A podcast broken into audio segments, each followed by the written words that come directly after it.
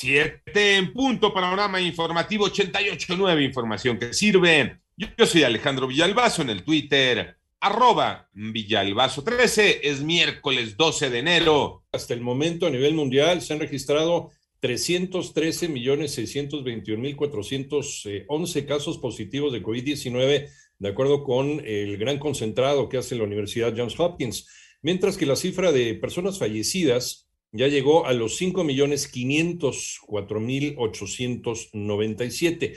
La Organización Mundial de la Salud anuncia que la variante Omicron de coronavirus ya es la dominante en el mundo. Así, de volada se esparció en un, en un mes. Casi el 60% de los nuevos casos son originados por esta variante. Vámonos con las cifras de la pandemia en México. Moni Barrera.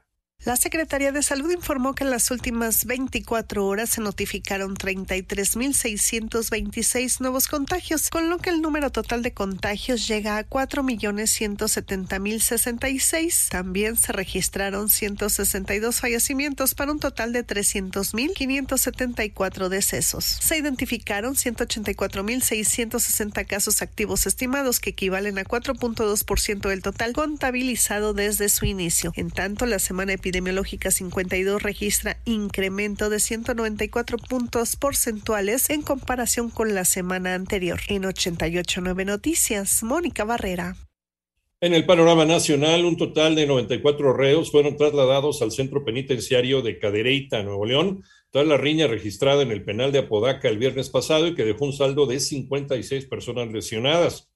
Un grupo armado asesinó en su domicilio al presidente municipal de Jojocotla, en Morelos, Benjamín López Palacios, quienes apenas tenía 10 días en el cargo. Y se accidentó en Veracruz un tractocamión rotulado con el nombre de la empresa del gobierno federal Diconsa y que transportaba más de 170 migrantes procedentes de Nicaragua, Guatemala y Honduras sobre la autopista Veracruz-Puebla a la altura del municipio de Nogales. No hubo víctimas mortales, afortunadamente. Ayer, ayer fue anunciada la salida de Citigroup del eh, sector minorista de México y con esto la venta de Banamex. ¿Cómo va a afectar esto a los usuarios, a las afores, a las cuentas?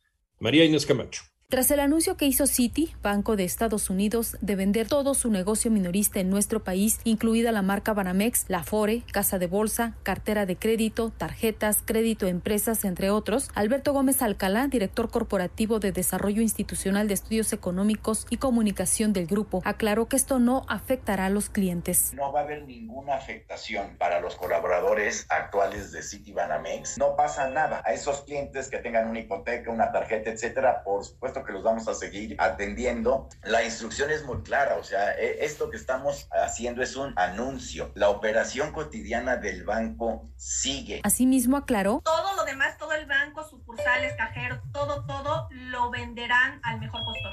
Es correcto. Así es, es correcto, así es. Es exactamente lo que va a suceder. Para 88.9 Noticias, María Inés Camacho Romero.